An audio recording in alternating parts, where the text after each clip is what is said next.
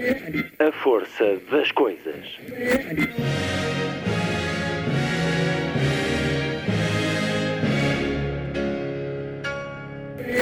Welcome to the 109th last night of the proms.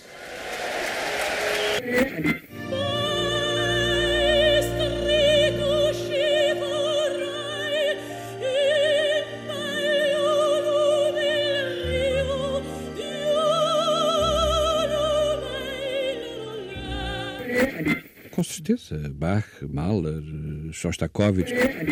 Um programa de Luís Caetano.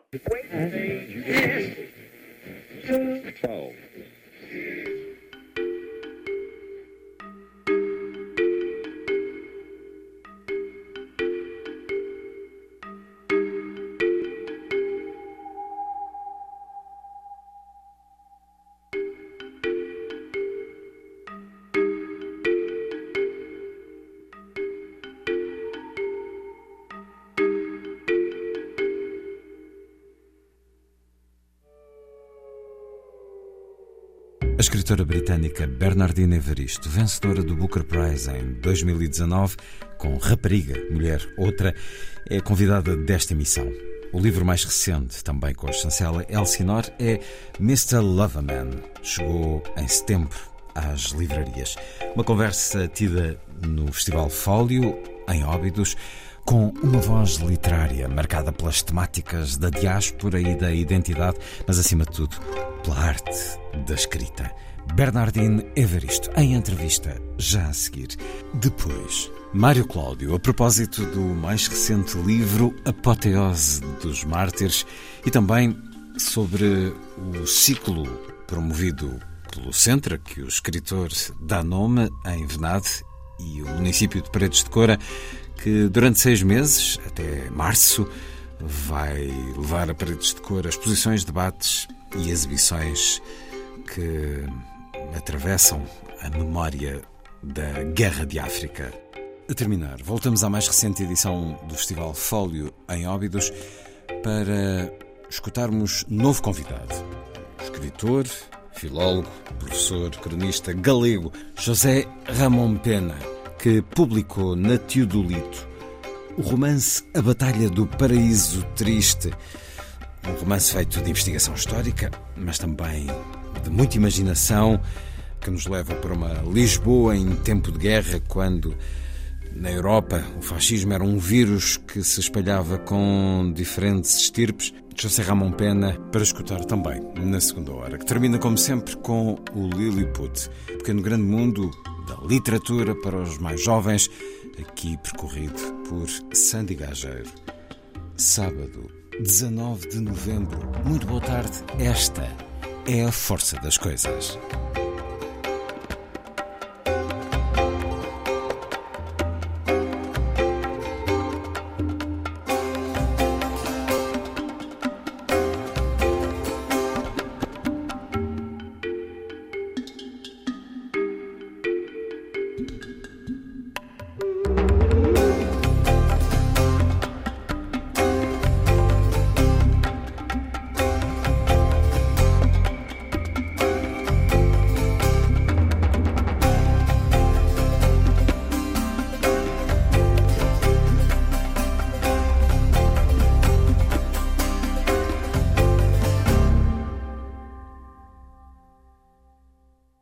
Hidden Life, música de James Newton Howard, para o filme de Terence Malick.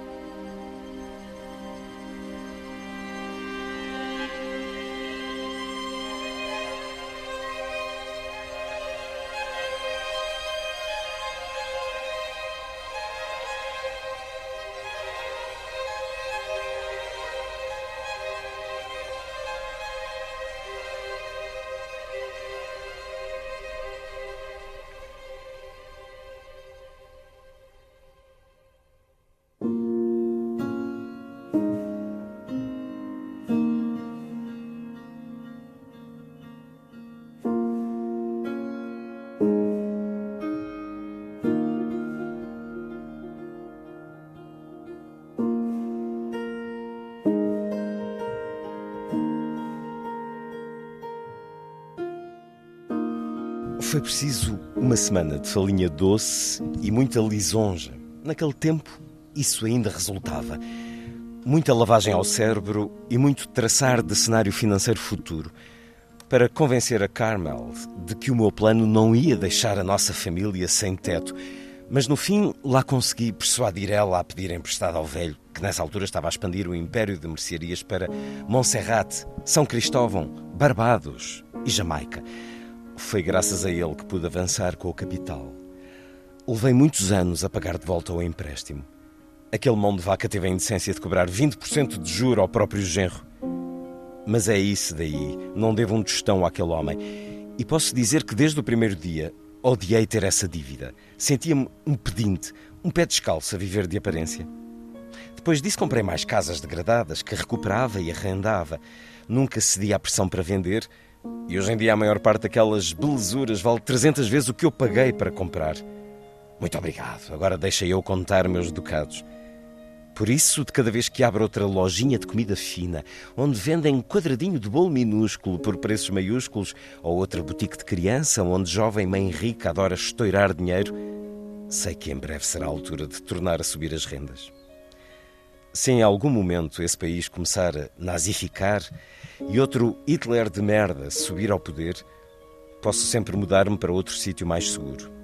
Levo a minha família e seremos emigrés os mais novos desconhecem que houve um deputado conservador chamado Enoch Powell que fez o discurso Rios de Sangue contra a imigração, ou um movimento nos anos 70 para mandar os pretos para a sua terra, ou que tivemos de viver paredes meias com o ódio da Frente Nacional Britânica. Não sou historiador, mas basta viver tempo suficiente e sempre acabamos por assistir àquilo de que a população é capaz de cada vez que aparece um manipulador que a instiga com a dose certa de demagogia. O Morris chama-me paranoico, mas eu respondo: Não, meu caro, apenas quero ficar preparado. Ou tu desconheces o que aconteceu na Alemanha em 1933? Todo judeu com dinheiro para sair de lá fez isso? Gosto de pensar positivo, mas também sou realista. Eles têm algum truque escondido? Então, vem de lá com tudo, que eu estou preparado e vou embora desse país no mesmo exato minuto. Só há um problema. É que eu não quero fazer isso, nem agora, nem nunca. E é um certo de Mr. Loverman, de Bernardine Evaristo. Nasceu em Londres em 1959. O livro que, como os restantes de Bernardine Evaristo, tem a chancela Elsinore, tradução de Miguel Romeira. Também disponíveis Rapariga Mulher Outra, que deu o Booker Prize a Bernardine Evaristo, e Raízes Brancas, a chancela Elsinore. Bernardine Evaristo, com quem estou à conversa em Óbidos. Thank you so much Obrigado por estar na Rádio Antena 2. Bernardine. Thank you for hosting me. Obrigada por me receber. Did you understand any Compreendeu alguma coisa da tradução? I heard Enoch Powell. Percebi heard Enoch Montserrat, Powell, percebi. Monserrat e acho que foi só isso. E com essas referências, lembra-se do momento do livro? Porque 18 ele foi escrito há mais de oito Close. anos. Uh, it was first published in 2014. 13, 14. Foi So, publicado pela 2013. primeira vez em 2000, 2013. Ficam bem marcados na memória os seus romances? Not all of not the whole book, but I only remember. I remember the bits that I read from, and I tend to read from very Esqueço. Não o livro num todo, mas apenas me lembro das partes que leio e tendo a ler partes muito específicas. E assim sendo, do livro como um todo, não tenho uma lembrança detalhada. And so then the the book as a whole, I don't have a very detailed memory of it. But no words Mas não reconhece nenhuma palavra em português, porque a Bernardina Evaristo tem um nome português. O seu avô era brasileiro, mas creio que sabe muito pouco sobre ele. he was named Evaristo. Yeah, he was named Gregorio Evaristo. He was Gregorio. my father's father, and he died the year my father was born, which was 1927. And he was part of the migration of freed slaves from Brazil to West Africa at the end of the 19th century. Sim, ele chamava-se Gregório Evaristo, o pai do meu pai. Morreu no ano em que o meu pai nasceu, em 1927. E ele fez parte da migração dos escravos livres do Brasil para a África Ocidental nos finais do século XIX. Ele era um pai idoso porque ele tinha já outra família, era oficial da alfândega. As well, I know that because he already had another family. So yeah, that's that's, and he was a customs officer. Nenhuma histórias contadas em família? No, and I feel I feel a loss there because you know, with British history, so much of it is very well recorded, mm. and also I can track, I can trace my ancestry in Britain back 300 years on my mother's Não, side. e sinto que me falta isso. A história do Reino Unido, a maior parte, está muito bem arquivada. Consigo encontrar antecedentes familiares de há 300 anos do lado da minha mãe. As igrejas têm arquivos? No, through uh, records, um, you know, historical records. Mm. But on my father's side, it really ends with him, or begins Através de registros, registros históricos. Mas do lado do meu pai termina com ele, ou começa com ele. E isso é um, um pouco triste. Alguma vez escreveu a história do seu avô? I have done in my book Lara. So I fictionalized uh, my family history in Lara, which was first published in 1997. Filo no meu livro Lara. Ficcionei a história da minha família em Lara, que foi publicado pela primeira vez em 1997 e criei uma versão ficcionada dele. O último livro publicado em Portugal é Mr. Loverman, uh, mas como disse foi publicado originalmente em 2013, 14. Portanto, põe os seus livros de parte quando eles estão terminados e faz o mesmo com as personagens. Elas não a assombram, por vezes. Por exemplo, Barrington Jedediah Walker. Não se lembra dele de vez em quando? Oh, no, no, I do remember him. I remember him very well. You know, some of my books have single protagonists who are very, very powerful. And Barrington Jedediah Walker is a 74 year old gay Caribbean man who has a very strong voice. And I tell the story of the end of his marriage to his wife Carmel, who doesn't know that she's been married to a gay man for 50 years. And his voice came fully formed. Lembro-me dele, lembro-me muito bem. Alguns dos meus livros têm protagonistas únicos que são muito poderosos. E Barrington Jeremiah Walker é um, um, homem homossexual de 74 anos, das Caraíbas, tem uma voz muito forte. Eu conto a história do fim do seu casamento com a sua mulher Carmel, que não sabia que esteve casada com um homossexual durante 50 anos. Sua voz veio completamente organizada e eu adorei escrevê-lo. E assim, quando leio o livro em qualquer parte, ele regressa logo à minha memória. Mas não mais do que isso. Quando termino um livro, ponho de lado e depois, quando volto a ler partes do livro, é quando regressam a mim. That's about it, really. He he springs back into my imagination, but not not other than that. Do you know what I mean? Once I finish the book, I kind of leave them aside, but then when I return to read from the book, that's when they come back to me. Não tem casos de ressurreição de personagens noutros romances? A little bit of that. Um, there's a character called JJ who's the protagonist in um my novel Hello Mom. Há uma personagem chamada JJ, que é o protagonista do meu romance Hello Mom, e ele tende a ser o Mr. Loverman. Mas é só isso. That's about it, really. E por que esse caso de exceção? Yeah, because he's a 14-year-old boy. He grows up in a housing estate. Okay. He has a bit of a tough life. He gets involved in trouble. Porque ele é um rapaz de 14 anos que cresce numa habitação social, tem uma vida um pouco dura, envolve-se em serilhos. E quando estava a escrever Mr. Loverman, um rapaz muito diferente, neto de Barrington, bem sucedido, que quer ir para Cambridge e para Harvard, estava a lembrar-me de JJ, que tinha uma educação completamente diferente e, como tal, coloquei-o no livro. É levemente mencionado.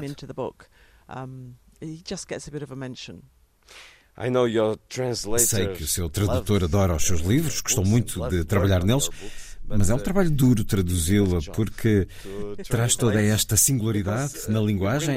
Por exemplo, em Mr. Loverman, há este colorido que chega de um linguajar de Antigua, das Caraíbas, e isso acontece também noutros livros com personagens de diferentes lugares. Escrever para si é prestar tributo à linguagem, é um exercício, um trabalho quase escultural, artesanal de linguagem. Yeah, I, you know, I, I do feel sorry for my translators because I'm not a straightforward novelist. You know, it's not. I don't always write in standard English. Um, language is the means through which we communicate, either written or um, verbal. And so when I create characters, I really want to bring them alive through how, what they say and how they speak, as well as their interiority. So for me, it's a vehicle to express character. Sim, tenho pena dos tradutores, porque não sou uma escritora que usa palavras muito diretas e nem sempre escrevo no inglês normal. A língua é o meio através do qual comunicamos, quer seja escrita ou oral. Assim, quando crio personagens, Quero realmente dar-lhes vida através do que dizem e como falam, assim como o seu interior. Para mim, é um meio de expressar o caráter através das personagens, expresso as ideias que quero explorar, as ideias mais abrangentes que tenho sobre a sociedade. A língua está absolutamente intrínseca ao meu ofício como escritora. Na realidade, é assim para todos os escritores, mas eu gosto de captar uma voz. Nem todos os escritores o fazem ou estão particularmente interessados em o fazer. Para mim, eu quero que os meus leitores ouçam como os personagens soam. E muitas vezes, quando escrevo na primeira pessoa, as personagens estão a contar a história elas próprias. Absolutely intrinsic to my craft as a writer.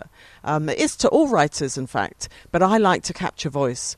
And not all writers do that or are particularly interested in doing that. But for me, I want my readers to hear how the characters sound.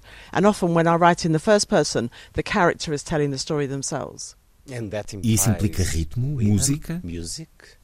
Absolutely, rhythm, music, the cadences of how they speak, the vernacular, because my characters tend to be, not all of them, but tend to be people of the African diaspora. There's often I'm infusing the way they speak. Claro que sim. Ritmo, música, a cadência de como falam, o vernáculo, porque as minhas personagens tendem a ser, não todas, mas tendem a ser pessoas da diáspora africana. Muitas vezes faço uma fusão da maneira de como falam com alguma de onde vêm. Um, syntax of where they come from. So, like you say with Mr. Loverman, he's from Antigua in the Caribbean. So, when you read his voice, you get a sense of that Antiguan rhythm through how he speaks, even though it's very readable. I don't write thick patois, which is, you know, the Caribbean um, dialects of patois. I don't write thick patois. A, I'm not Caribbean, I wouldn't know how to do it. And em B, Mr. Loverman, ele é de Antigua, nas Caraíbas. Quando se lê a sua voz, obtemos um sentido do ritmo de Antigua à medida que vai falando. Apesar disso, é muito fácil de ler. Não escrevo o patois muito fechado. A língua e o dialeto das Caraíbas é muito patois. Não sou caribenha, não o saberia fazer. Não quero alienar o leitor, quero que o leitor consiga ler facilmente, mas que fique com o sentido da cultura que está por detrás das palavras.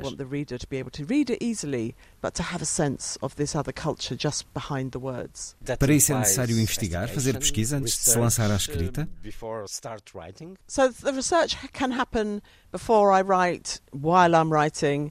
It depends. With with Barrington, um, I didn't really need to research it because I've been around Caribbean Depende. Com Barrington, nem precisei de pesquisar porque convivi com pessoas das Caraíbas toda a minha vida adulta. Tenho uma grande amiga que é de Antigua, nas Caraíbas.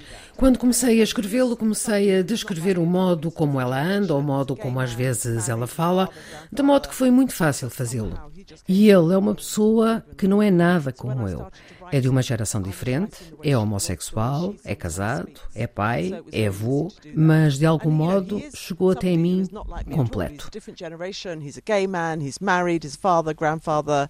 But somehow he just came to me fully formed. Bernardine Evaristo, autora de Rapariga, Mulher, Outra, Mr. Loverman e Raízes Brancas. Enquanto leitor, sinto que os seus livros são um permanente convite a que nos coloquemos no lugar das personagens, no lugar do outro. É algo que tem esperança que aconteça? That's an interesting observation. If if the reader feels that that's what they're doing, then I think that's a job really well done. Because what I do as a writer is inhabit my characters from the inside and try to express them through the core of who they are. É uma observação interessante. Se a minha escrita faz o leitor sentir que se torna a personagem e vive a história com ela, então acho que é um trabalho bem feito. Porque o que faço como escritor é habitar as personagens por dentro e tentar expressá-las através do que são, daquilo que são e quero que a experiência dos leitores seja um transporte. Quero que os leitores se sintam imersos noutras vidas, noutras culturas, noutros tempos, na vida de pessoas individuais. Then I think that's a brilliant, that's a brilliant result. E essa é a melhor maneira de combater a intolerância, pormos-nos no lugar dos outros. Well, yeah, because because literature is a fiction is a bridge builder. It's it's a form whereby it can create empathy. It's a form whereby people understand and can understand at a very deep level the psychology of other people, their motivations, their experiences, their, their a ficção their, é um know. construtor de pontes. É a forma através da qual se pode criar empatia, através da qual as pessoas podem perceber, a um nível muito profundo, a psicologia das pessoas, as suas motivações, as suas experiências, os seus problemas, uma visão geral do mundo. É isso que fazem. Envolvem-se com pessoas para além deles próprios. Quando as pessoas estão a ler ficção, normalmente e esperançosamente, isso ajuda a criar um mundo melhor onde nos entendemos melhor. And so that's that's what they're doing. They're engaging with people beyond themselves when people are reading fiction usually. And hopefully that does help to, to create a better world where we understand each other better. Por isso é tão importante ler. E ler é questionarmos-nos. Escrever também o é, Bernardina Evaristo. Writing is it's an adventure for me. So I, I don't know where it's going to go often, but I, I'm very engaged with society and the world. I'm a very political person. And so when I get going on a book, I don't really know what I'm going to do. I don't know where it's going to go. I'm not a planner. Um, I'm don't, I don't always plot in any traditional sense. So I allow the story to evolve as it evolves. Escrever é, é uma aventura para mim. Não sei para onde vai muitas vezes, mas eu sou muito empenhada na sociedade, no mundo, sou muito política. Quando eu começo um livro, na verdade, não sei o que vou fazer, não sei para onde vai. Eu não planeio.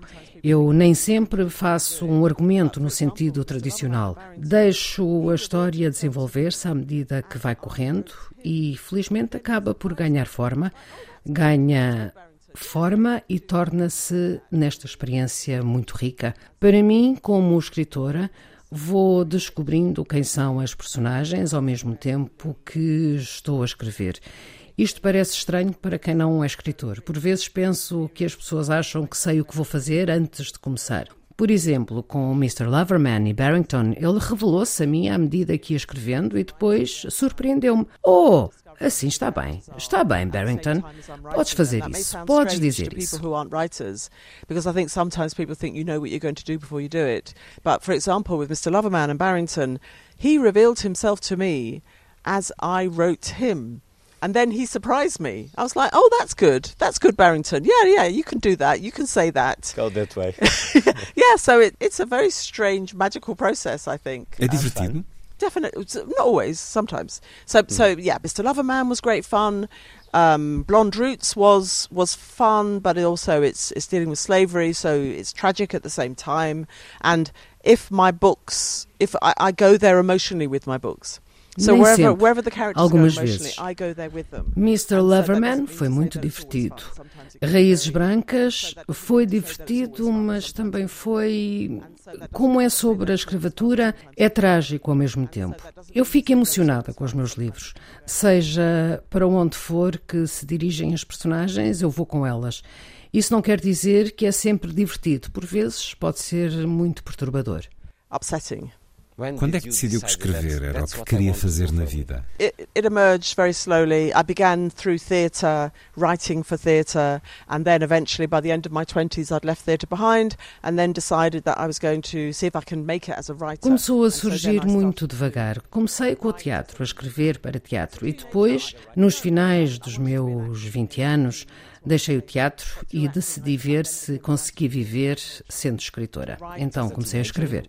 Mas já em adolescente sonhava ser escritora? No, no. I, I wanted to be an actor from the age of 14 and that's what I became. But through acting I, I then became a writer of theatre and poetry. And so by the time I'd left theatre behind because I fell out of love with acting. Enquanto adolescente queria ser atriz aos 14 anos e por isso comecei a escrever para teatro e poesia. Pela altura em que deixei isso, pois senti que não gostava de ser atriz, escrever era o passo seguinte. Essa decisão, a decisão de que iria ser escritora, ver se conseguia e ser editada, aconteceu há mais ou menos 32 anos. happened about 32 years ago. Almost yesterday. Bernardino Evaristo. Bernardino Evaristo perguntei-lhe sobre o gozo de escrever, mas por vezes acontece-lhe escrever com raiva por causa de algo que considerou revoltante e indigno. I, I don't write with anger, I write with energy. I used to be angry when I was a young okay. person. I'm not angry anymore. If I was angry, I would self-immolate. Do you know what I mean? You just you just destroy yourself. Mm. But what I have is energy.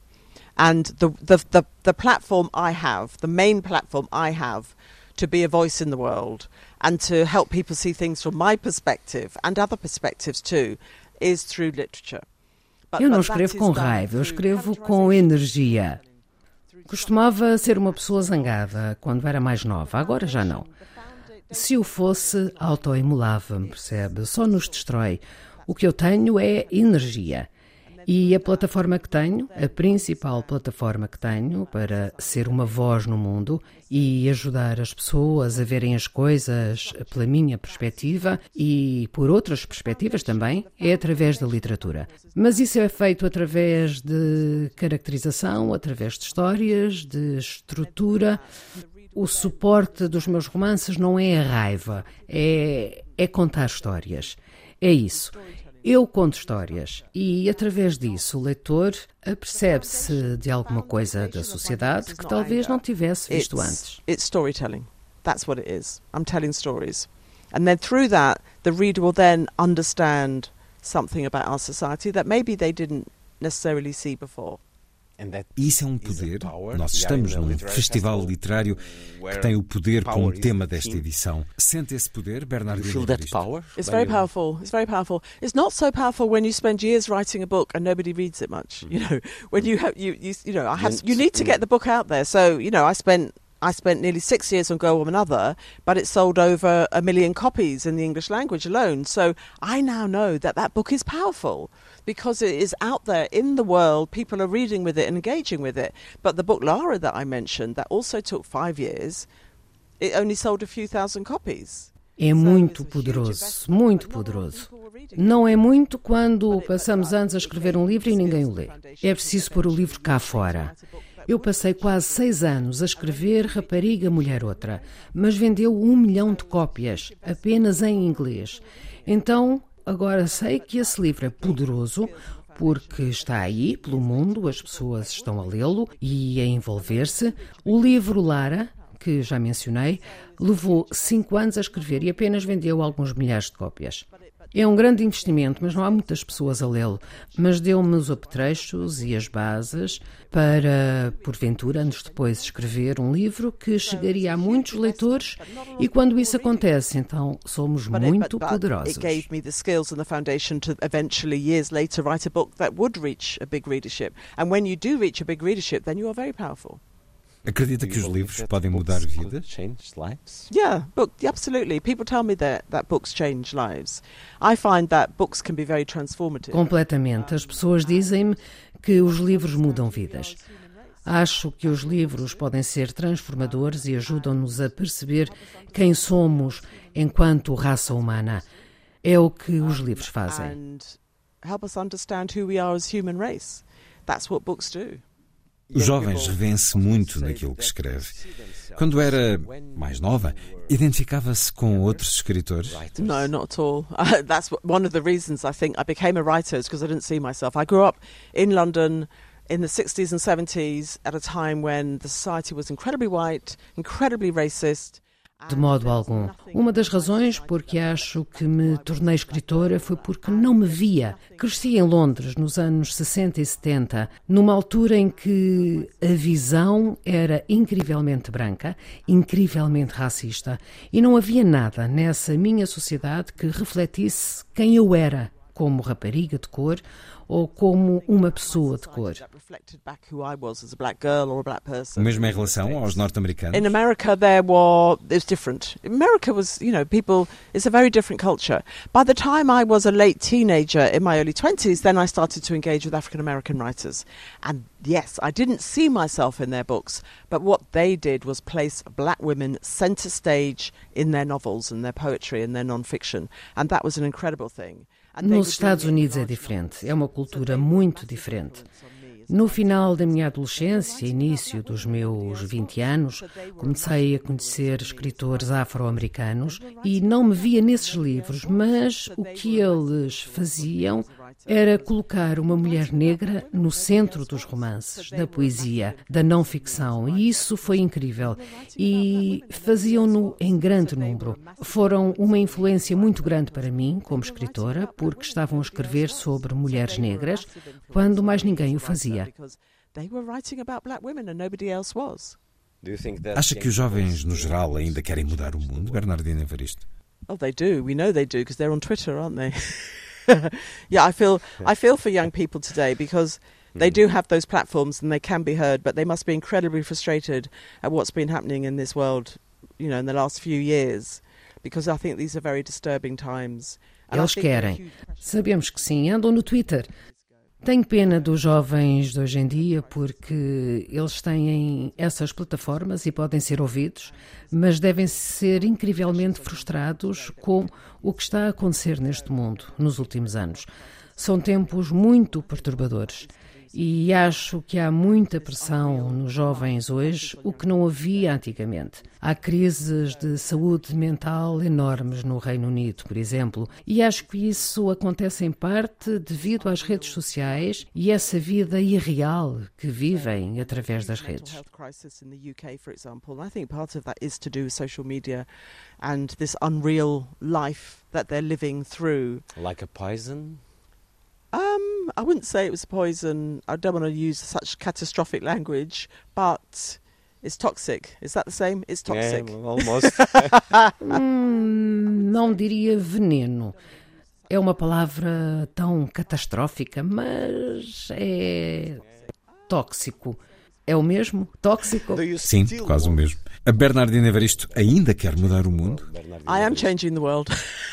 every day. every with, day. With every book. Yes, every interview. Every reader. Yes. Eu estou a mudar o mundo. Todos os dias. Todos os dias. Com cada livro. Todas as entrevistas. Com cada leitor.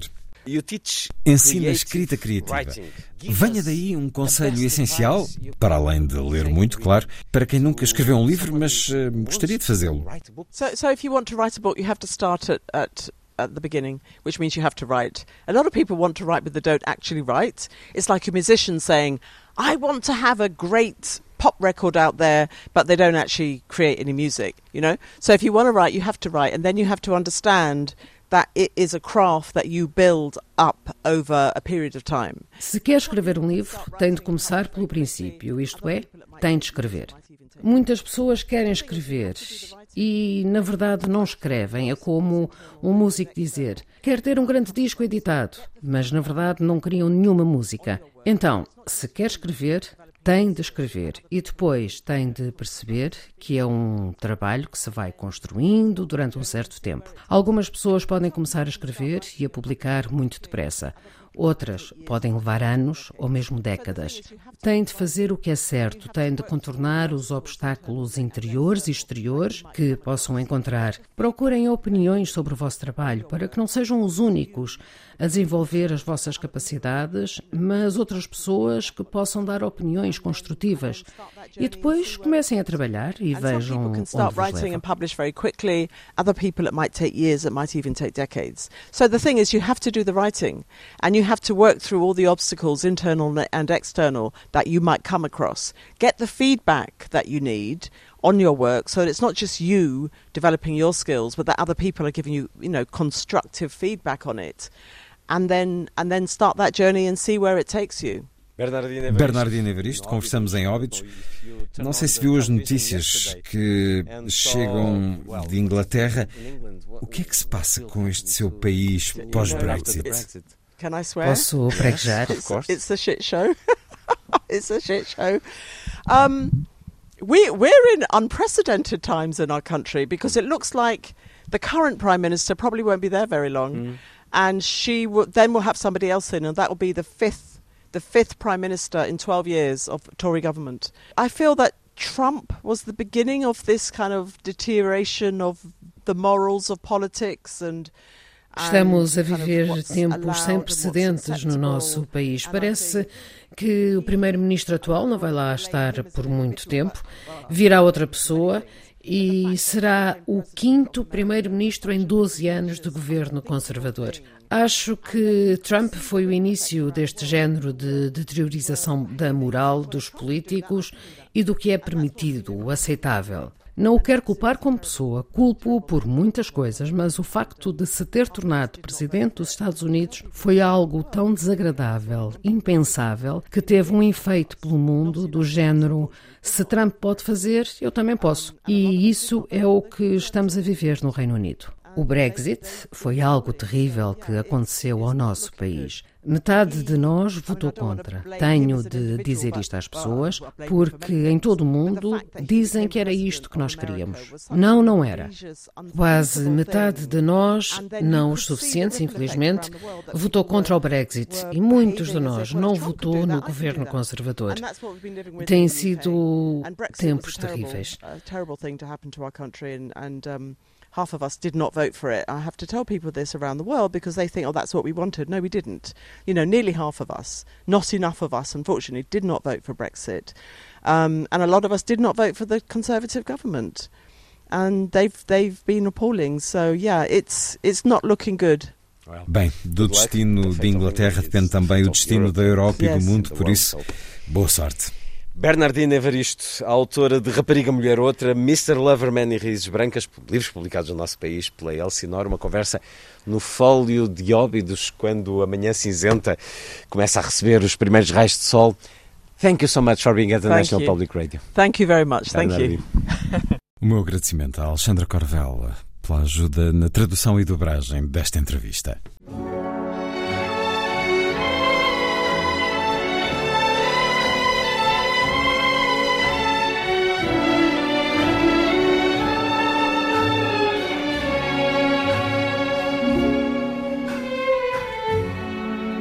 Put a spell on you.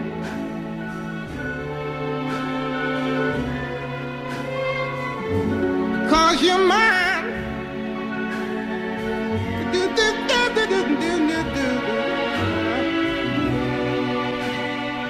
You better stop the things you do.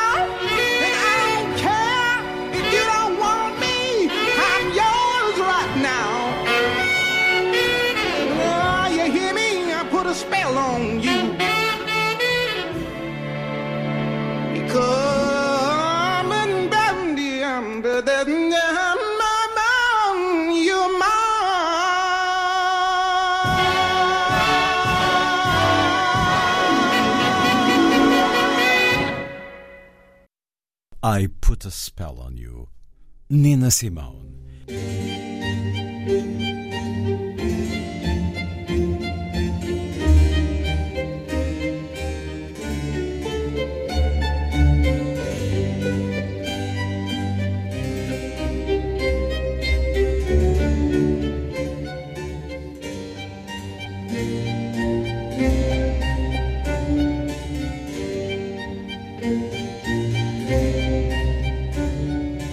A força das coisas.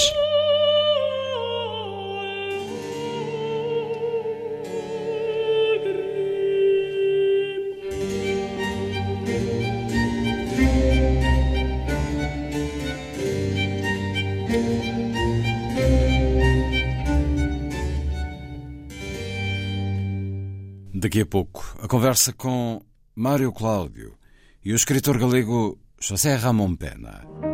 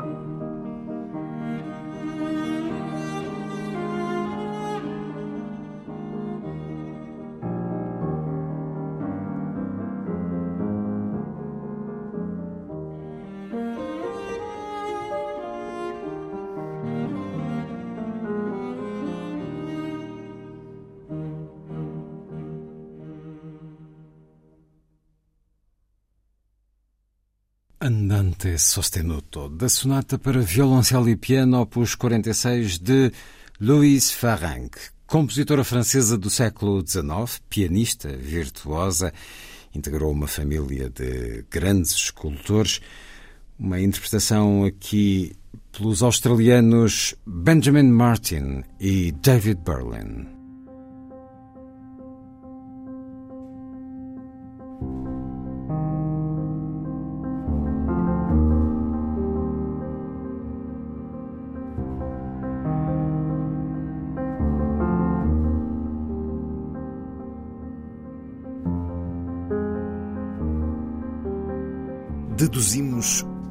Aguardava. Saímos ambos mais próximos um do outro do que nunca. E foi nessa altura que declaraste: Partamos, pois, e haveremos de ser mártires. Como lograria eu dominar o meu regozijo? Como iria deter-me na corrida de volta à infância de Portugal?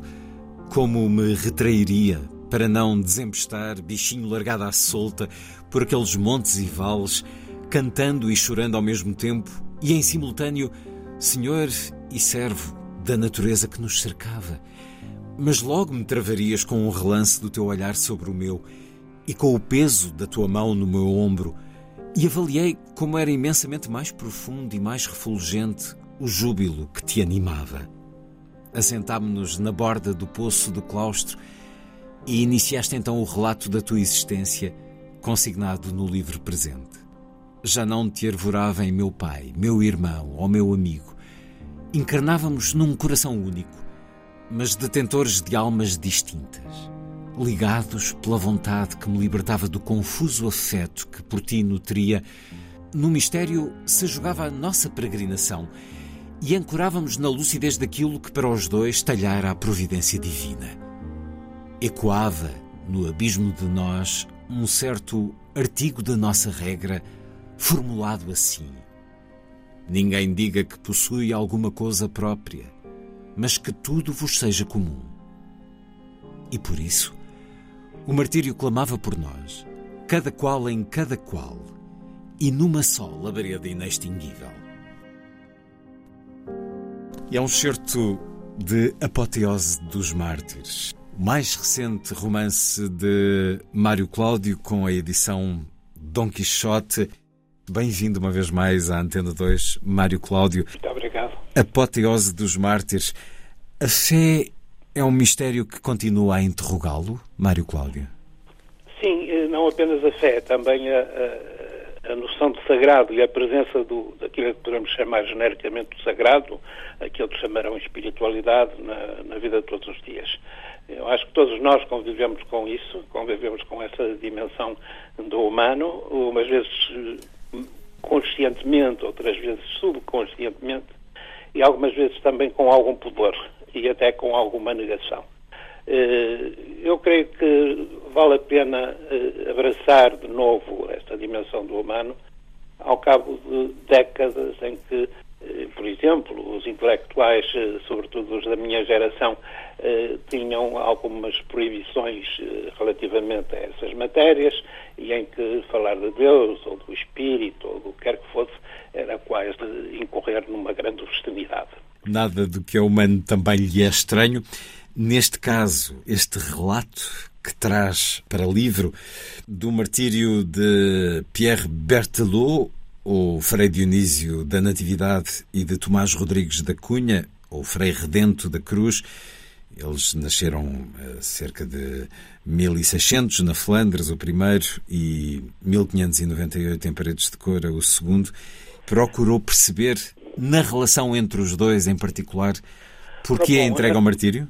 Essas vidas, eh, sempre acontece, vieram ter comigo, não é? Não, não andei propriamente à procura delas, vieram ter comigo eh, também por razões de, de, proximidade, de vizinhança, porque eram do mesmo espaço geográfico onde eu vivo, em Paredes de Cora, eh, onde vivo parte da minha vida, e, portanto, o, o, que se tratava era de reconstituir a existência e o percurso dessas duas figuras, sobretudo do, do português, Frei Redento da Cruz, eh, que, que, nasceu em Paredes de Cora, eh, baseando-me, enfim, nos pouquíssimos documentos que existem e também na, na, no processo canónico que, que lhe valeu a ele e ao companheiro a beatificação em 1900, portanto, bastante tempo depois da, da ocorrência do, do, martírio de ambos.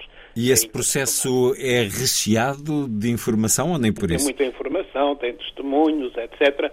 É de leitura complicada, difícil e, e portanto, muitas vezes tive que me socorrer de, de apoio de pessoas eh, treinadas nesse tipo de, de textos, eh, porque em Portugal praticamente nada existe sobre essa figura de Frei Redente da Cruz, embora em França, eh, designadamente na Normandia, em Honfleur, que é uma terra lindíssima, e que era o berço do, do, do outro mártir, exista muita coisa eh, sobre ele, inclusivamente na própria localidade, há inclusivamente hotéis com o nome dele, e, enfim, é, é uma memória muito mais viva do que a do nosso português está. Convoca para epígrafe deste livro uma citação de Camus, que diz que os mártires podem ser esquecidos, ridicularizados ou usados, mas não devem esperar nunca ser compreendidos.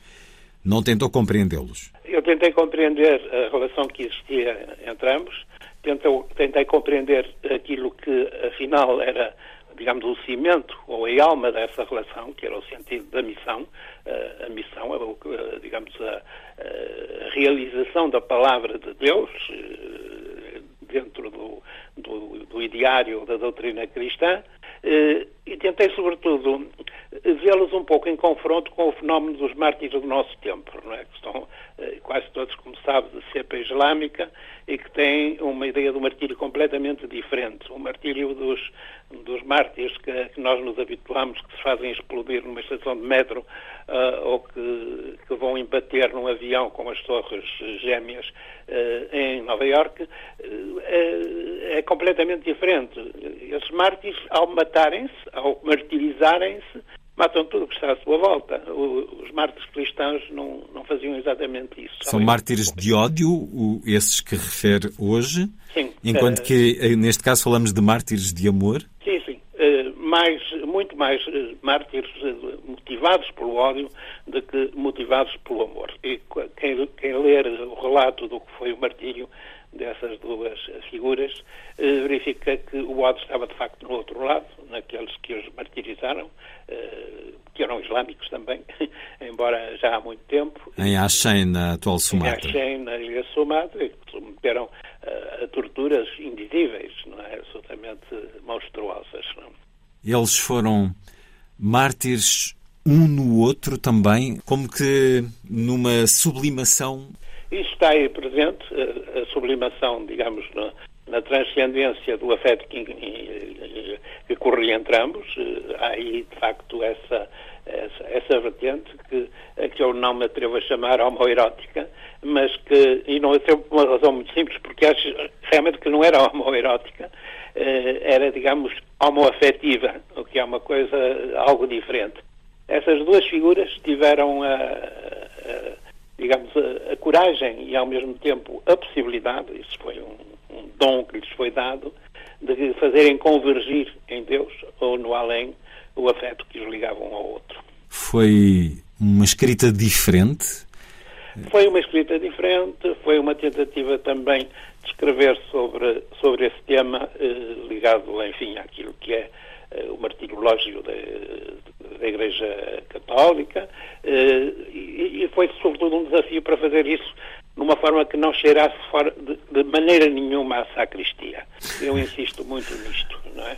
Eh, aquilo que às vezes que existe em Portugal, que tem realmente uma má tradição de, escrita de autores católicos, é muitas vezes isso, é uma, uma escrita bastianta, eh, com esse cheiro de etério, etc., que não encontramos em outros escritores católicos, designadamente franceses, como Saint-Exupéry, ou como Mauriac, ou até mesmo como Claudel. Eh, portanto, são perspectivas completamente diferentes. A nossa, até os britânicos, como Eliot, ou como Graham Greene, que eram todos eh, de cepa católica e que realmente não tinham nada desse ranço que eh, que muitas vezes ficou no pior da literatura dos católicos que pretendiam eh, defender teses doutrinárias. Não, é? não, não foi isso que me animou. Há de facto uma sublimação do belo e do amor.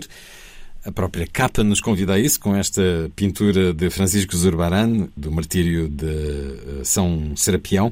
Também a sua escrita é um quadro, um fresco, do que poderá ter sido esse momento em que dois homens de percursos uh, tão distintos, de origens, tão... como é que eles se encontraram? Conte-nos um pouco dessa história. Bom, eles encontram-se no, uh, no Carmelo de Goa, não é? Onde estiveram ambos, professaram ambos no Carmelo de Goa.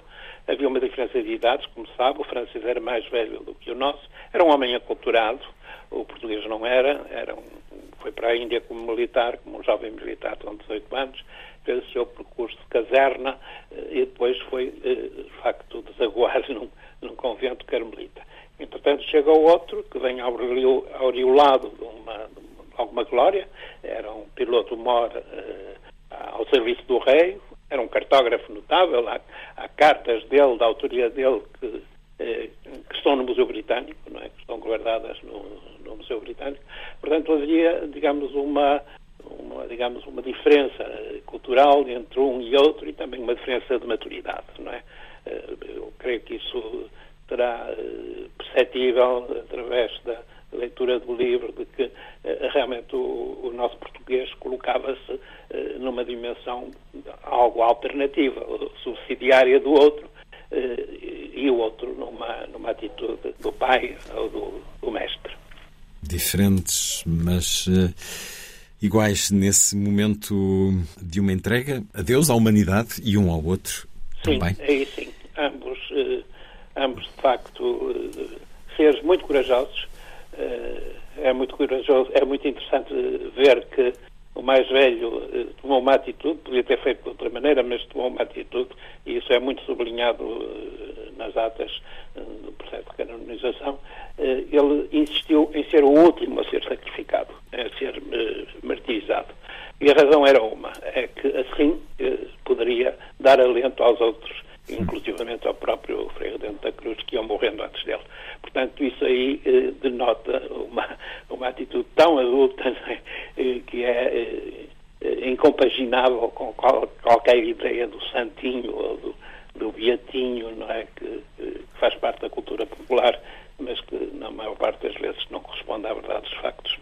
Mártires que não foram esquecidos aqui por si contrariando esta citação de Camus, ou indo contra esse, esse destino de muitos deles, espera que, eh, como dizia no início, pelo menos um conhecimento eh, mais desenvolvido possa ser uh, explotado por, por, este seu romance sobre esta, esta figura de Tomás Rodrigues da Cunha, o Frei Redento da Cruz? Exato, eu acho que sim, é que é importante também que isso aconteça numa época em que a rasura da história é qualquer coisa de absolutamente trágico, em que inclusivamente estão a ser uh, vilipendiadas figuras tão importantes como o Padre António Vieira, uh, só porque vestiram um hábito ou estavam ligados a uma instituição como era a Igreja Católica.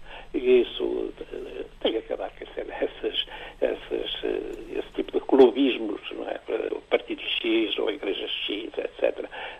Se não acabar rapidamente, acabamos por naufragar todos nisso e nós, os portugueses, somos particularmente viciados no sectarismo, como sabe, não é? Mário Cláudio, Apoteose dos Mártires, mais recente livro com a chancela Dom Quixote, iniciando uma conversa agora sobre um outro assunto, o ciclo A Guerra em África, que o Centro Mário Cláudio, em Venade, eh, e o município de Paredes de Cora propõe ao longo de seis meses, eh, começou há poucas semanas, há poucos dias e prolonga-se até março de 2023. Perguntar-lhe antes de falarmos destas diferentes e muito sentidas iniciativas sobre a guerra em África, se, na sua opinião, os militares que morreram na guerra, na guerra colonial, de alguma forma podem ser considerados mártires, Mário Cláudio? Eu acho que sim, há uma dimensão de martírio, eh, não só relativamente àqueles que morreram, eh, sabendo porque é que morriam e até inclusivamente abraçando essa morte como um objetivo da sua vida, como em relação a outros muitos, nos quais eu me insiro, que fizeram essa guerra a contragosto, a contra-vontade, foram obrigados a ela, que estiveram lá, que sofreram de uma maneira ou de outra, mais ou menos, que muitas vezes não regressaram, que outras vezes regressaram, e tudo isso nos deve inspirar algum respeito. O, eu acho que as, as chamadas comemorações da, da guerra, uh, eu não ponho aqui nenhum uh, qualificativo dessa guerra, nem lhe chamo colonial, nem lhe chamo uh, do ultramar, enfim, seja o que for, isso mais uma vez denota que somos pequeninos na, na rotulagem das coisas. Eu vi-me aflito para arranjar um título para este conjunto de eventos e acabei por pôr Memórias da Guerra em África, não é? E quando se tratava de escolher um fundo musical para a exposição que organizámos lá no centro que tem o meu nome, eu pensei imediatamente no Requiem eh, para as vítimas do fascismo, do Fernando Lopes Graça, mas imediatamente pus de lado essa ideia porque ia ferir suscetibilidades de pessoas que não são desse Fui buscar o, o Requiem de Guerra do Britten, é? que é um compositor estrangeiro e, portanto, tem outra universalidade e, e poupeia algumas pessoas a melindros, etc.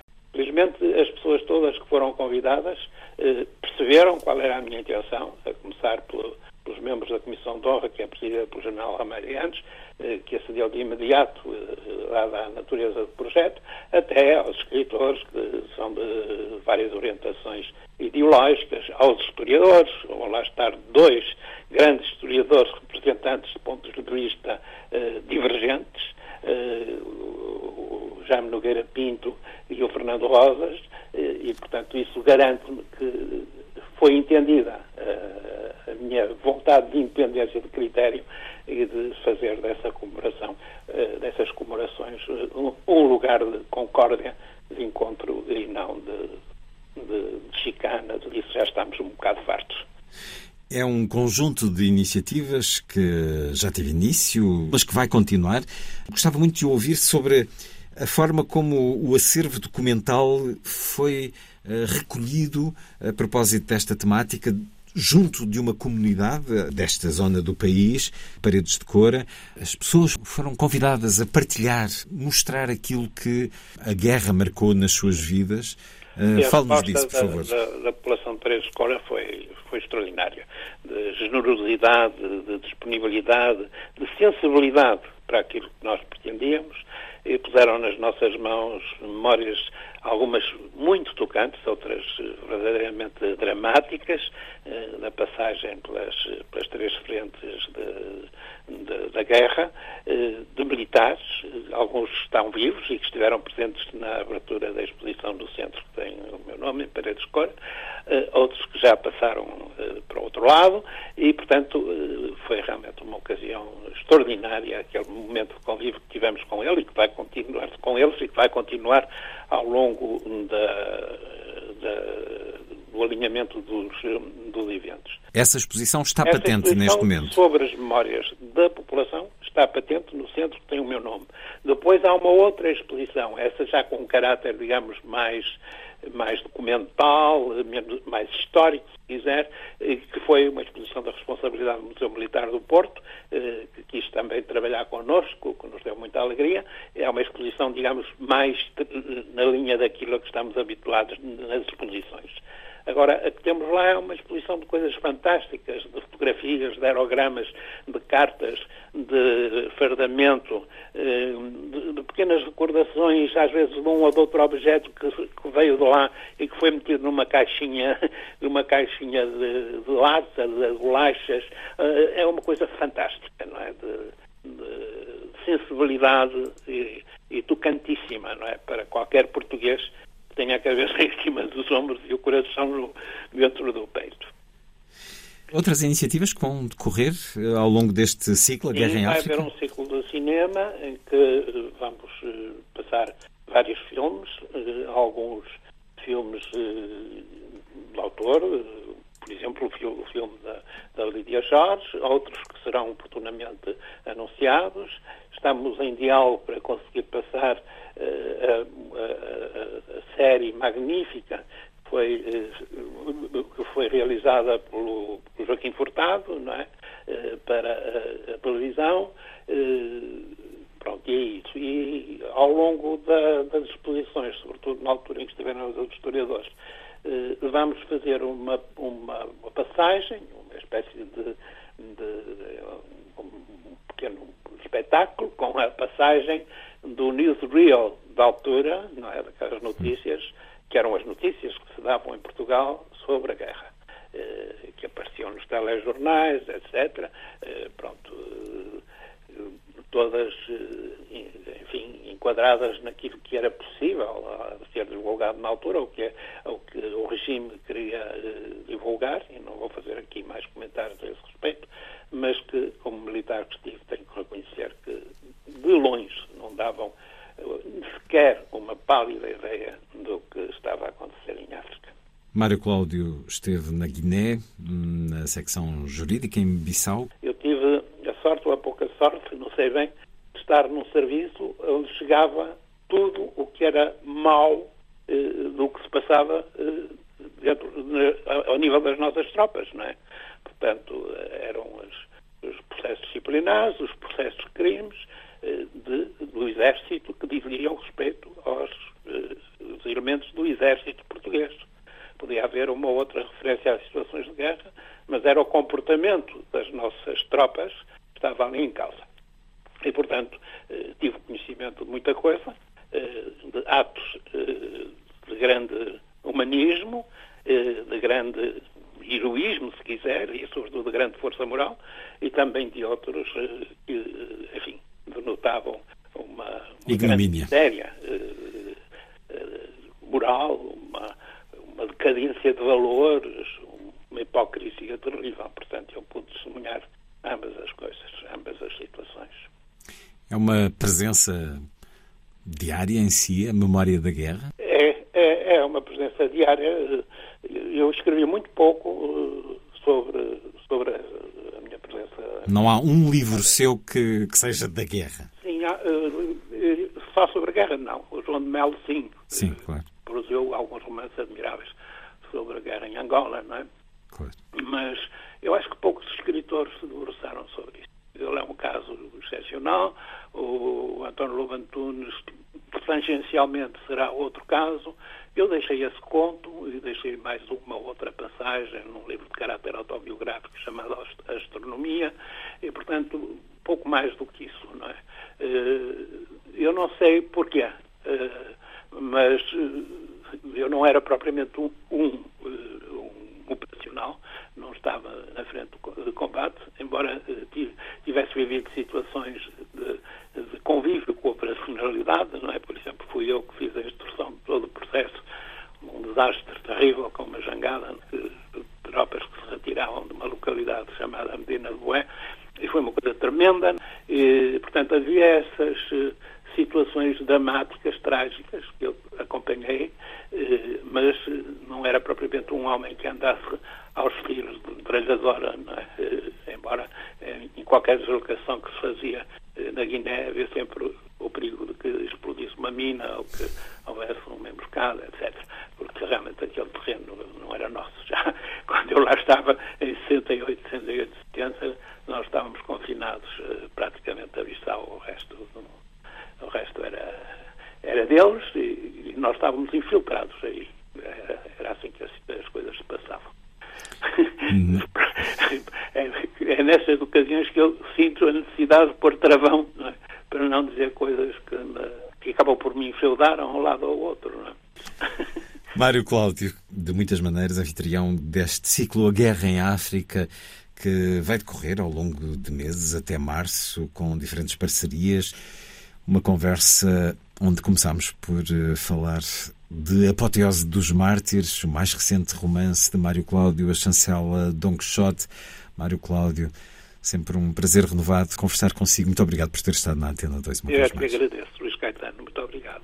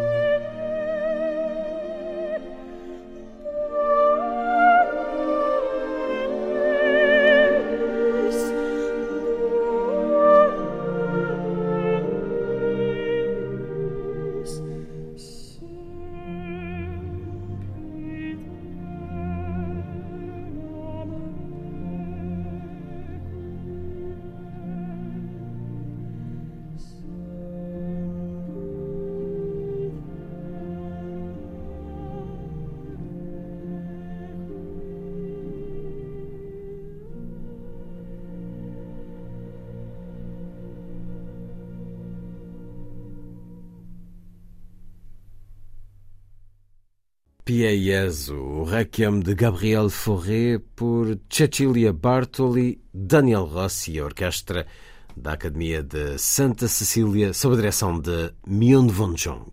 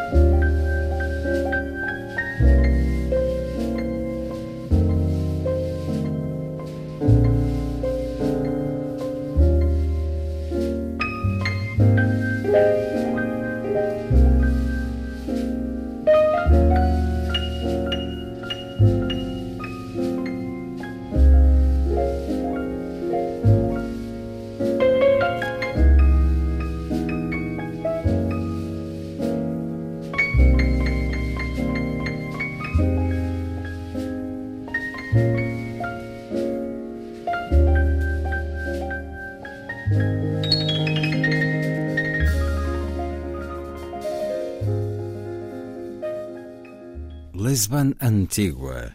A música de Raul Portela na gravação da orquestra de Nelson Riddle em 1956.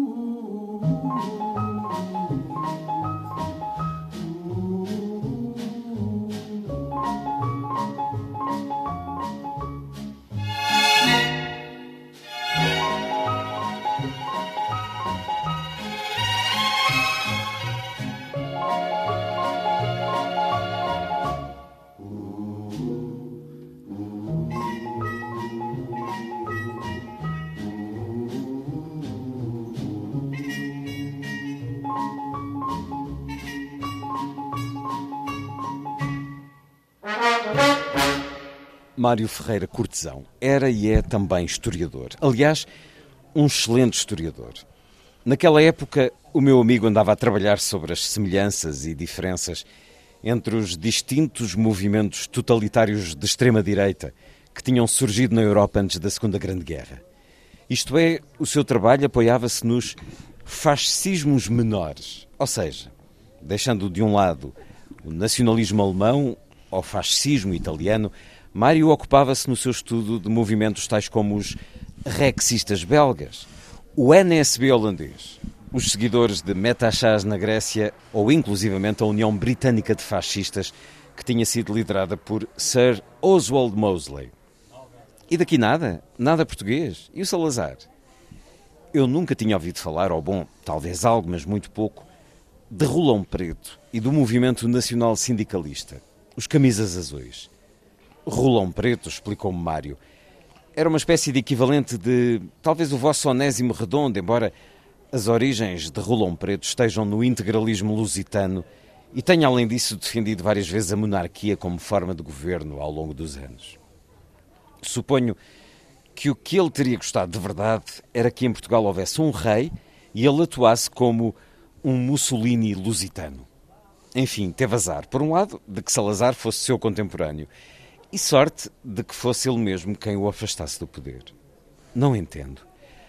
Salazar era Salazar, mas como nós não tivemos uma guerra civil e a pena de morte foi abolida em Portugal em meados do século XIX, em 1916 foi reintroduzida, mas só para o delito de traição em tempo de guerra, a questão é que nem o fuzilaram, nem teve de passar por um longo exílio.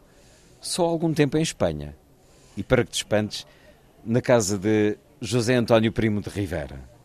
De Primo de Rivera? De José António? Que curiosa foi essa época. Foi curiosa e foi outras coisas. Li um certo de A Batalha, do Paraíso Triste. É o romance de José Ramon Pena, que a Teodolito publicou recentemente. Um livro que foi apresentado também na edição do Fólio de Óbidos. José Ramon Pena, galego, nascido em 1956, um homem que é da filologia, professor universitário, escritor, cronista do Faro de Vigo, onde podemos lê-lo com regularidade. Autor também das histórias da literatura, de uma história da literatura galega e daí também da autor de uma história de parte da literatura portuguesa. Bem-vindo à Rádio Pública Portuguesa, Antena 2. José Ramon Pena. Eram tempos interessantes, eram tempos curiosos. De facto, falamos do fascismo português, do fascismo espanhol, mas há esta expressão que aqui convoca os fascismos menores. Na realidade, muitos fascismos que não tiveram oportunidade de ser postos em prática. E no caso português, este fascismo de um partido municipalista, sindicalista, criado mais ou menos em 1932, de Rolão Preto e dos seus camisas azuis, a sua entourage, a sua pequena tropa eh, particular, como é que tudo isto se cruzou com a sua vontade de ficcionista de nos dar aqui uma história passada naturalmente ao tempo da Segunda Guerra Mundial em Portugal, quando Lisboa era a cidade das luzes, mas por detrás dessas luzes uma cidade triste, como este, esta expressão de Saint-Exupéry que convoca para o seu título, estes fascismos menores e este fascismo menor português, como é que se cruza com a sua vida descrita? Primeiro, muito obrigado à, à Rádio Pública Portuguesa. Prazer estar eh, com, com todos vocês. O meu primeiro contacto adulto, não de menino, menino já conhecia Portugal, mas o meu primeiro contato adulto eh, com Portugal e que a realidade portuguesa efetuou-se na segunda metade dos anos 70, quando eu concluí os meus estudos universitários e vi uh, para Lisboa fazer um, um curso de férias aquilo prolongou-se intermitentemente. Curso de literatura? Um curso, eh, sim, de língua e literatura portuguesa. E de arte portuguesa também. Língua, literatura e arte portuguesa. Estão ligados. Morei intermitentemente em Lisboa nos anos seguintes, até porque comecei a, a escrever para o Diário de Notícias, naquela etapa, e que inicialmente fazia uma pequena crónica da realidade político e cultural da Galiza eh, naquele momento também muito especial para nós porque eu que na, na Espanha estávamos a viver o que conhecemos a transição, a morte de Franco e uh, a reinstauração da, da democracia na Espanha. Certo dia eu vi eh, numa montra uh, da Baixa de Lisboa vi um livro que chamou a minha a minha atenção, o meu interesse era um livro do professor eh, Medina que se intitulava, se intitula, intitula-se eh, Portugal e o eh, Salazar e os fascistas. Salazar e os fascistas. Não se Salazar pode e outros fascistas.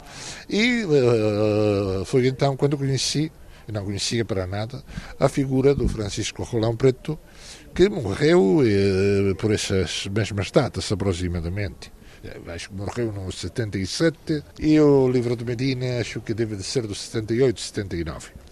Foi a primeira vez. Eu li aquilo Mas o que verdadeiramente eh, chamou a minha atenção, para além da figura eh, de, do, dos camisas azuis e do nacional sindicalismo, foi um, um facto muito curioso, e é que eh, durante a Guerra Civil, o Rolão Preto, a Guerra Civil Espanhola, evidentemente, o Rolão Preto foi falar com o Salazar para eh, indicar-lhe que, aproveitando a situação eh, política da Espanha, que era o momento para as tropas portuguesas cruzarem o Minho e eh, pro, eh, proceder à, à secação da Galiza.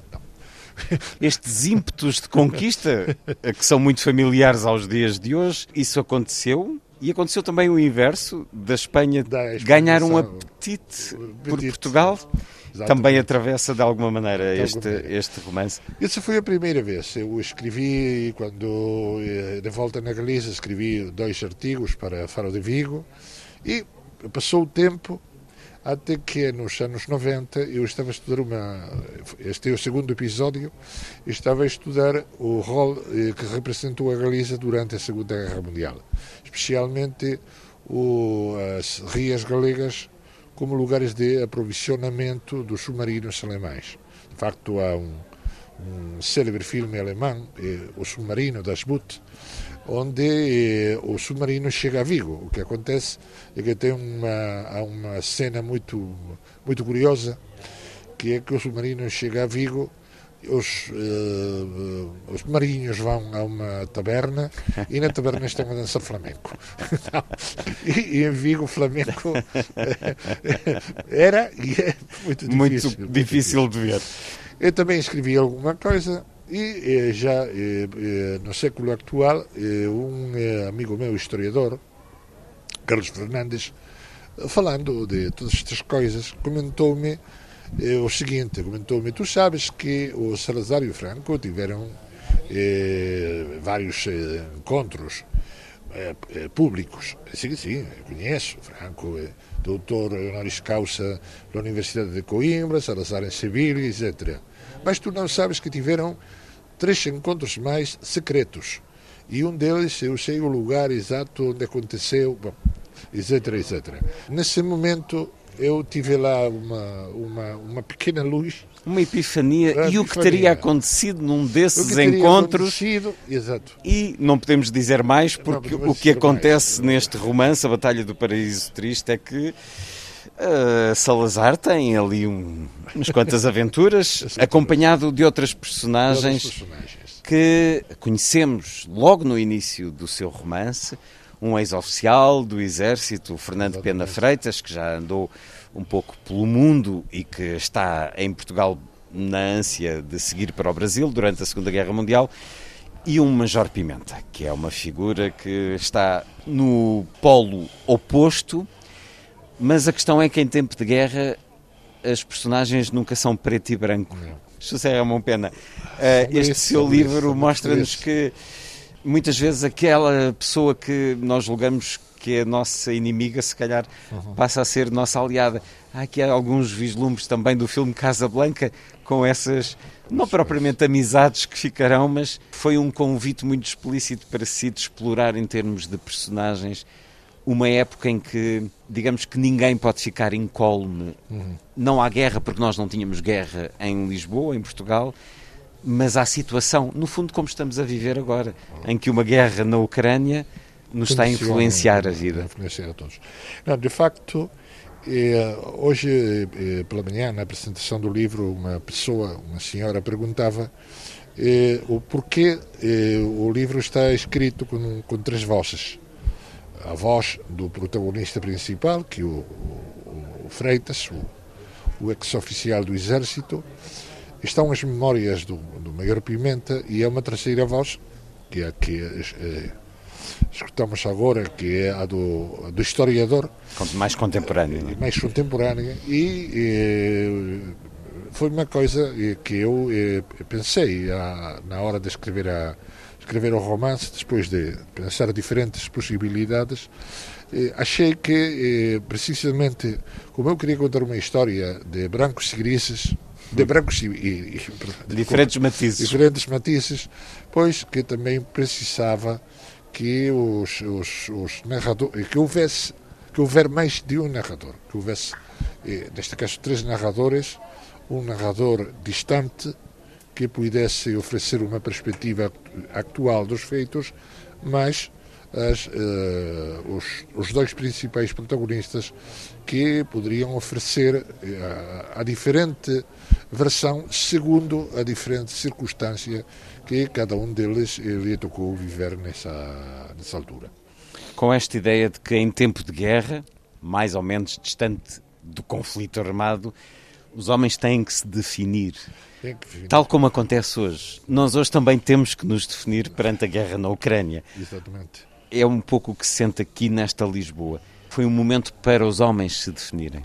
Sim, porque nesse, eh, com certeza, eu sempre lembro um, um, uma fita de John Huston, uma fita sobre a Guerra Civil Americana, e há uma das personagens eh, é pacifista, no meio do combate decide desertar.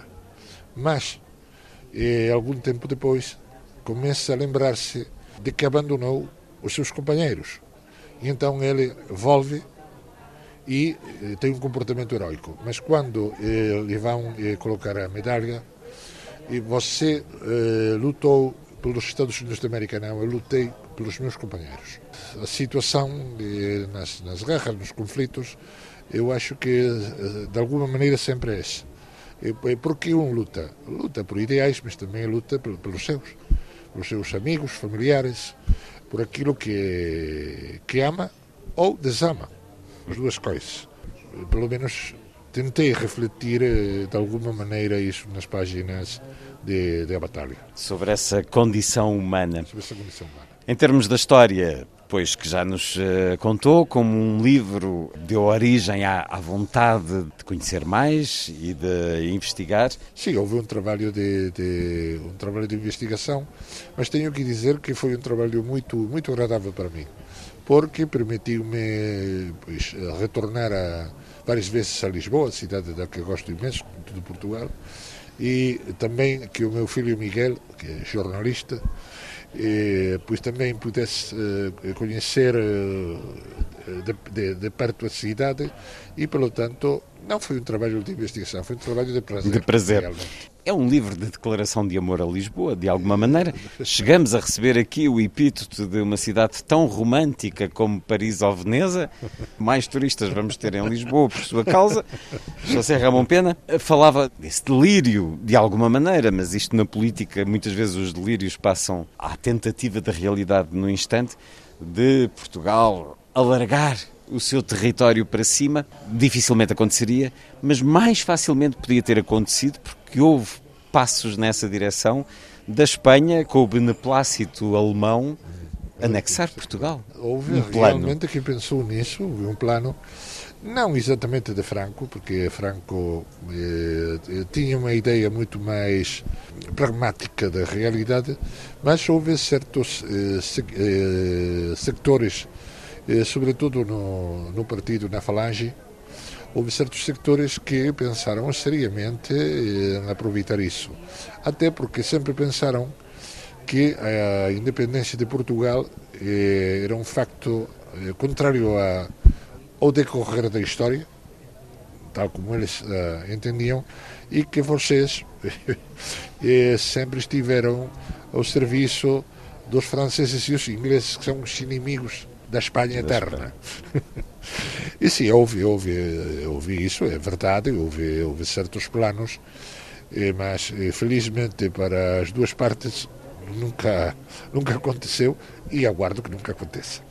Era preciso um ato de loucura, como de alguma maneira volto a trazer a situação contemporânea, como de alguma maneira eh, aconteceu com esta invasão da Ucrânia, esta guerra absurda e mortífera. A Batalha do Paraíso Triste de José Ramon Pena, com a edição de Teodolito, um homem das letras e das literaturas, partilhando um grande conhecimento uh, do que é a literatura galega e a literatura portuguesa, porque chegam a partilhar a designação galaico-portuguesa.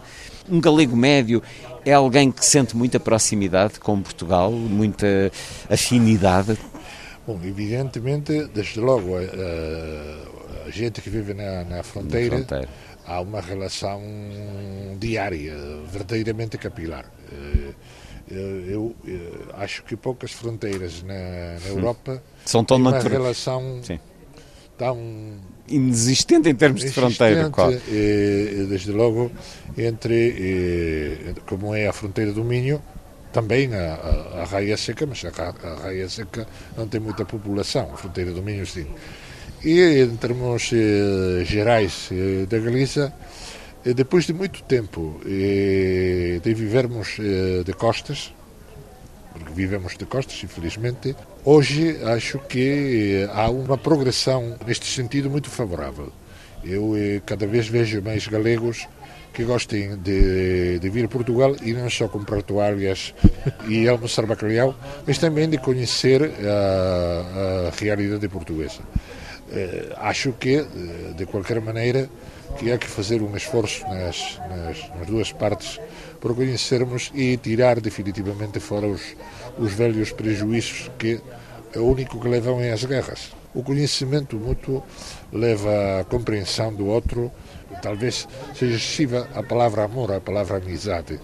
Eh, eh, penso sim. E felizmente, penso que, que eh, embora as dificuldades eh, sociais, económicas, etc., penso que estamos a viver num momento muito favorável, eh, muito favorável para isso. Estamos tão próximos, eh, naturalmente que do norte de Portugal é um instantinho, mas mesmo aqui onde conversamos em Óbidos, vai partir agora para Vigo e vai demorar 3 horas e meia de carro, portanto é praticamente nada. E então, se pensarmos noutras realidades, José Ramon Pena, filólogo, professor universitário, cronista, autor de outros trabalhos. A ficção é o seu apetite de escrita atualmente? Tem outros romances ou prepara outro romance? José Ramon Pena. Pois, eh, bom, eh, publiquei recentemente eh, em galego e também saiu já a edição espanhola, castelhana, de um livro de relatos, saiu este ano. E, eh, bom, agora tenho na cabeça alguma nova ideia, talvez para o próximo ano tenho a, ilusão de, de poder escrever essa história.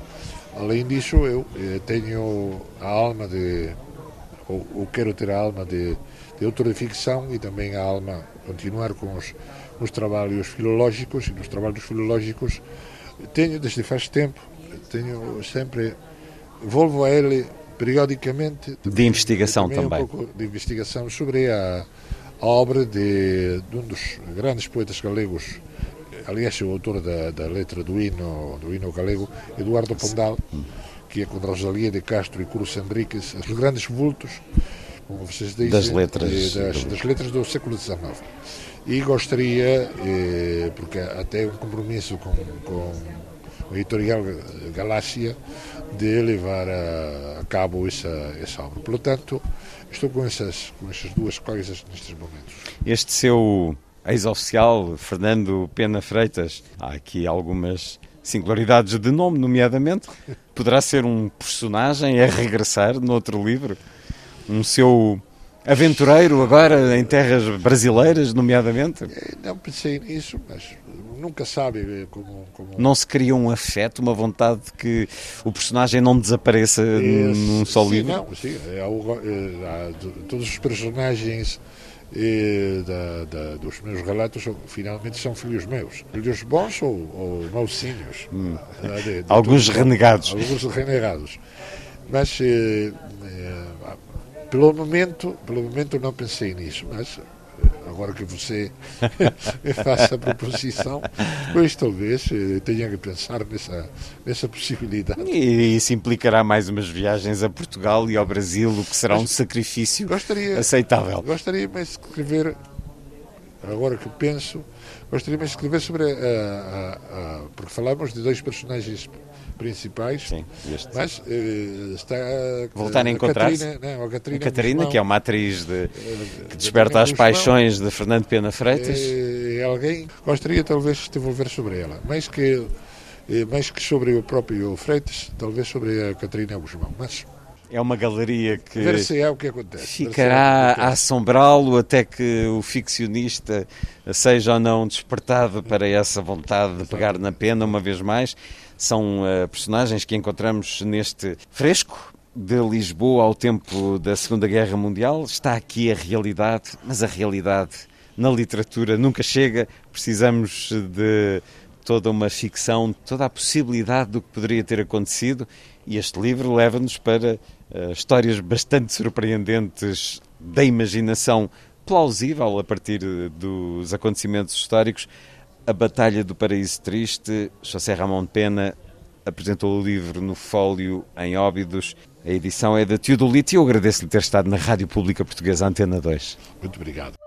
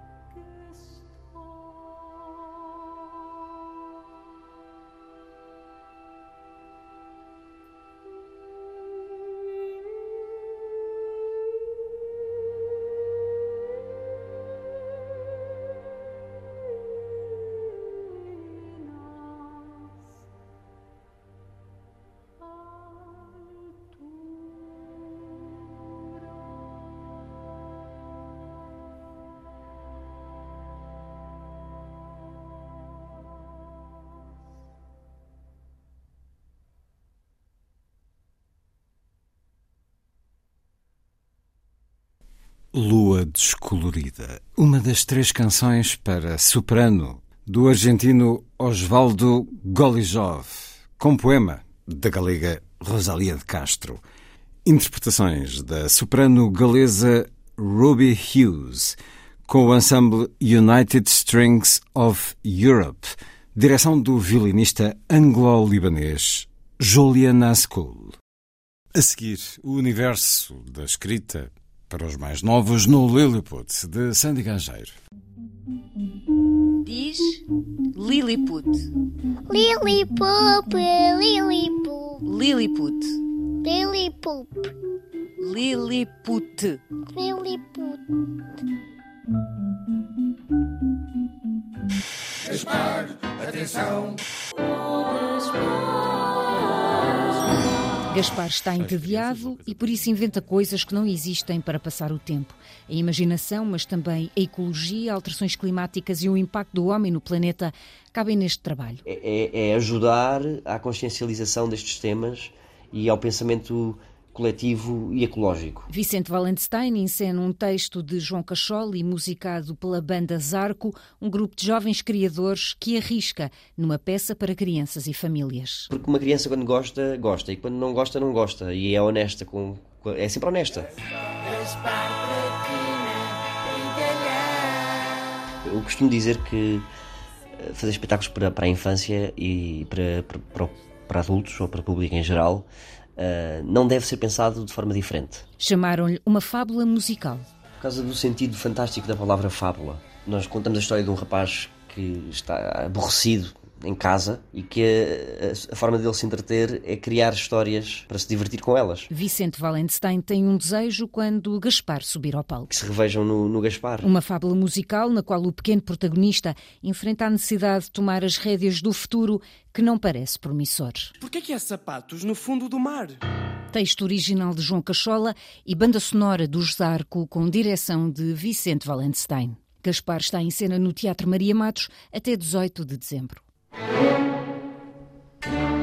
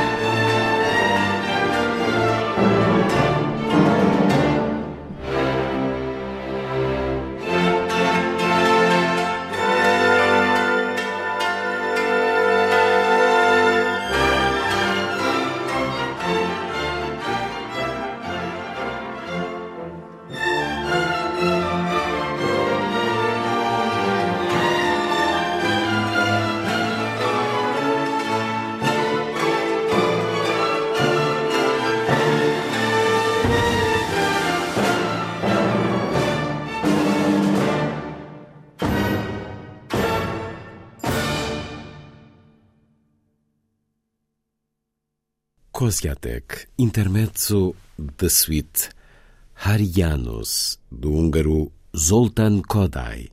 Interpretação da Orquestra Gulbenkian, direção de Lawrence Foster.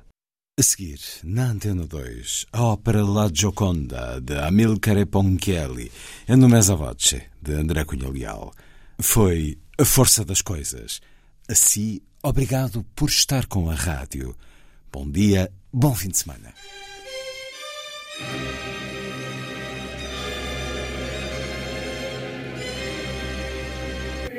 A força das coisas.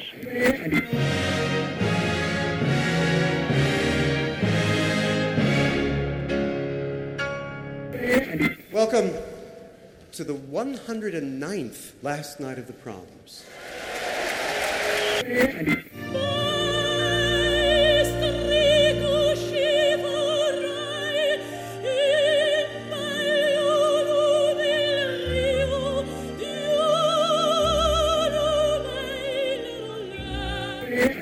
Com certeza. Bach, Mahler, Shostakovich.